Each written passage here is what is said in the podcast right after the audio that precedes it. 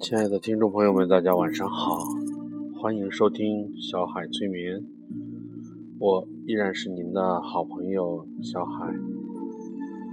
前一期节目里，我们有聊过关于这个节假日之前的焦虑，那么现在今天这期节目呢，咱们聊一聊。这个节假日前和节假日后的人们的一个心理落差的一个情况，嗯，很多时候是这样子的，大家对于一个假期很期待，然后就每天每天都盼着等着这个假期，然后就觉得。所有的事情都不想做，一定要等着这个假期好好的放松一下。其实，一个长假之前的至少一个星期的时间，人们都是效率比较低的，大家都在等待，然后比较浮躁，不想做事，这是人们的一个心理状况。那么，如果说假期，开始了，假期开始的第一天，大多数人都会觉得真的很放松、很轻松、很舒服。然后呢，就在那里，呃，要么就是做自己的一些计划好的事情，比如说出去旅游，或者说是。嗯，约朋友一起吃吃饭，然后出去玩儿。要么还有一种情况，就是干脆就在家睡大觉。然后，这是假期的头两天，然后再往后的时候，大家都会觉得，嗯，假不假期都无所谓了。我这出来玩比上班还累呢。都会有这种感觉，我不知道大家有没有这样的感受啊。然后，如果是在家睡觉的这些朋友，他们睡呀睡，睡呀睡，就会觉得，哎，这觉有什么好睡的？睡得我头都大了，还不如去上班。这就是中途假期中途的一个感受，或者说还有一些。出去走亲访友，一起啊，这个吃饭喝酒，这一波的朋友，这两天就是觉得啊挺高兴，但是有点累。每天大家一块儿约着朋友一起玩、唱歌啊、喝酒、吃饭，觉得想要休息休息。然后就计划着说，后面一定要留上两天，好好的休息休息。这是几种状态。那么到了假期的尾声的时候，大家又是什么样的心理状态？第一种是，哎呀，这假期怎么就要结束了呢？我还没有好好的去做我计划做的事情，这几天都浪费了。这是一种。还有的就是，哎呀，这几天都累死我了。出去旅游，到处都是人，忙忙碌碌的，都没好好休息。真想好好的在家里面安安静静的休息两天。可是假期又要结束了。还有一种就是一直待在家里面的，就说：“哎呀，这假期终于结束了，赶紧上班吧。”再不上班，人在家里面都要待烦了。这是假期中的人们的心理。那么假期结束了，回到了工作学习岗位的时候，大家心里是什么样？是大家都在讨论着，大家还没有从这个假期中恢复回来，还是仿佛在假期里面一样，逢人就在讨论着。哎呀。你放假去哪玩了？哎呀，我去了哪里哪里？哎呀，那里人太多了，下回要找个人少的地方。然后有的呢就是在聊说，哎呀，你呢？我呀，还不就是喝喝酒、打打牌，哎，也挺累的。这个假期过得挺辛苦。再有些人就是不不言不语，大家没问到也就罢了，问到了就说在家待了几天，待的好无聊。原来一个人就懒懒的在家里面坐着躺着都是这么累。还不如来上班，可是上班的时候呢，却又不想上班。哎，这个就是节后综合症。什么叫节后综合症？这种过节以后，这这种假期结束以后，人们回到工作岗位的时候，很难很快的恢复到这个工作的状态。于是呢，就是出现一些疲惫、焦虑、懒散，主要是疲惫吧。然后就是，如果说这个假期结束以后，马上工作一两天之后，马上又是一个周末，能缓两天的话，这种情况会好很多。在这个缓冲的过程，如果说假期结束之后还要补班，然后这一个星期。不只是上五天，可能要上七天班，然后人们的心里面就是特别特别的不平衡，就是就就会有那种想法，哎呀，干嘛要非要休这么久呢？你看休了这么久，放假还这么累，上班呢也很累，而且还要上这么多天班，哎呀，盼不到头啊，真的很累，哎。人们在一起的时候会有一种什么从众心理？这种在心理学里面叫做从众心理。然后在咱们中国有一个古话叫做“三人成虎”，那也就是说，你一个人讲说我很累，但是大家都不讲，可能没什么。但是如果你说“哎呀，真的很累呀”，第二个人碰到你也说“哎呀，真的很累呀”。然后人人都会这样讲，人人都会说很累。那个时候，即使你不累，也许你是精神饱满的那种状态，也会被大家说的，很疲惫。这是一种消极的暗示，这种暗示会给人带来就是把一些消极的消极的感受带给大家。然后可能你开始还是一早，哎，觉得今天的。又是新的一天，阳光照在身上，真的很很开心。然后出门前照照镜子，嗯，今天的气色不错。出门了以后见人打招呼，然后觉得一天心情很好。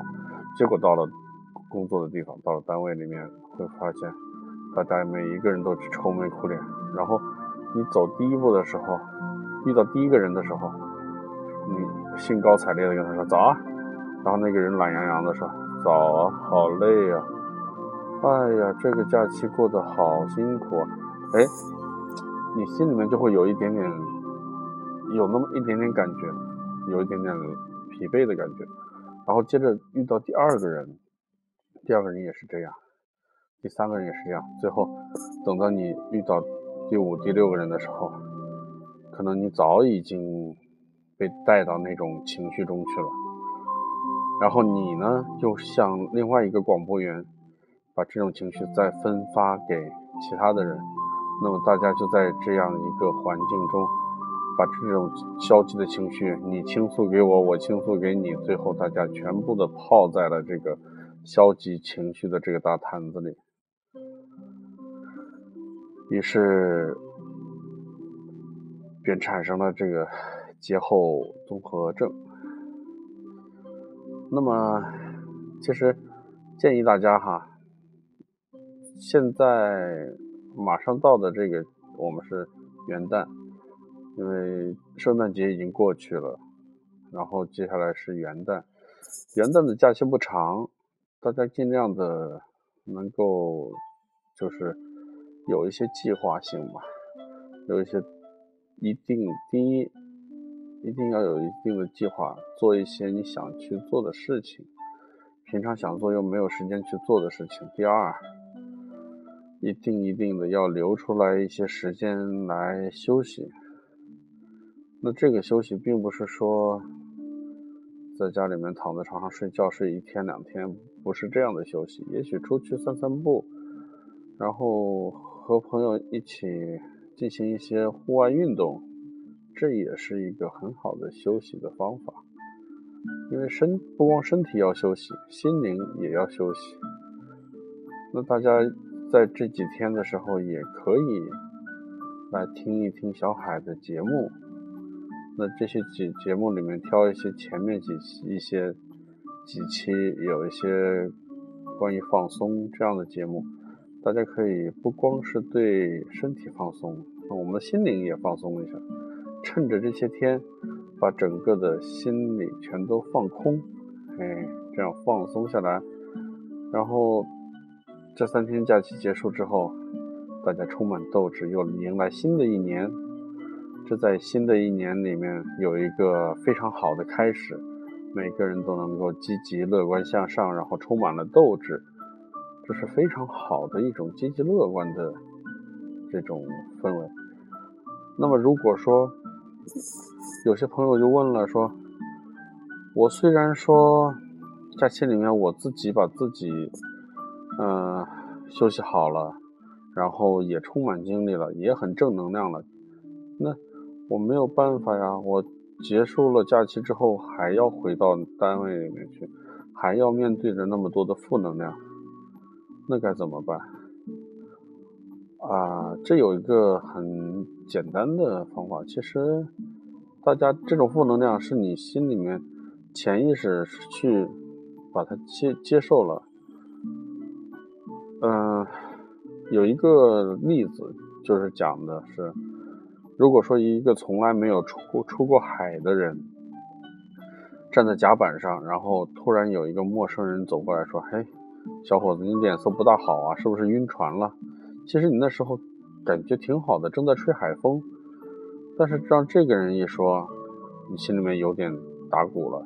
哎，我脸色是不是真的不太好？是不是真的有点晕船？啊，这时候如果再来一个穿着水手服的人说：“哎呀，你不要站在这里啊！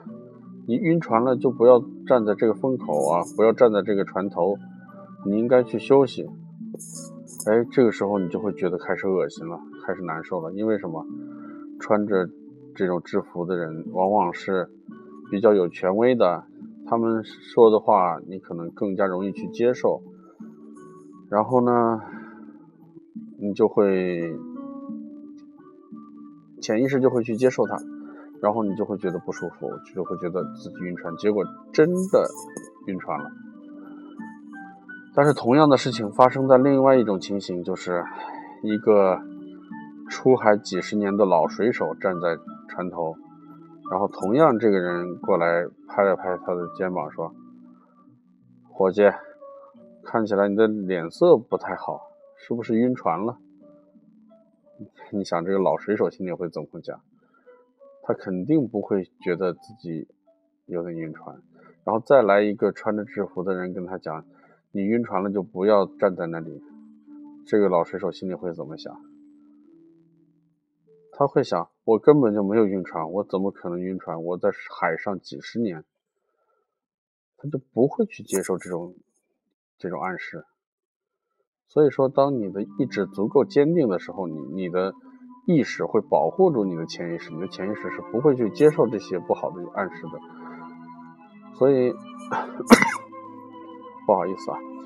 然后，所以呢，就是会让自己有首先要有自这样的信心，我真的是很积极、很乐观，我我休息的真的是很好。然后有这样的暗示给自己，时不时的提醒一下自己。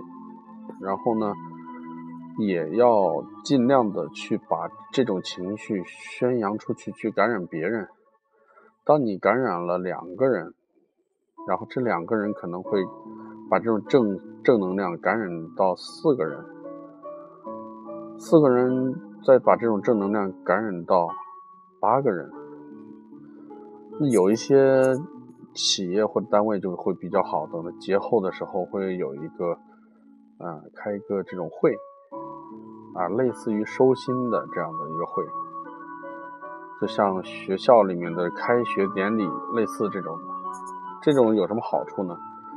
就是大家在整个的都很消极、很很疲惫，在这样一个负面的消息池里面的时候，开一个这样的会，然后就在会上就可以去动员大家。会这种开会呢，其实是一种，嗯。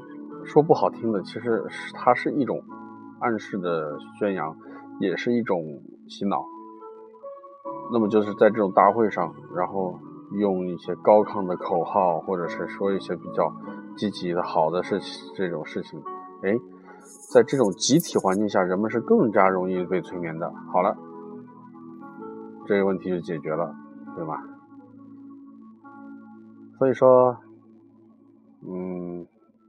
假期其实很美好，嗯，大家说累，或者是辛苦，或者说无聊，这些是因为您并没有很好的珍惜这样一个好的机会，珍惜好这样的机会，然后好好的给自己放一个假，给自己的身体放个假，给自己的心灵放个假，然后。用更加美好的一个状态来迎接我们新到来的二零一六年吧。好了，今天的节目我们就聊到这里。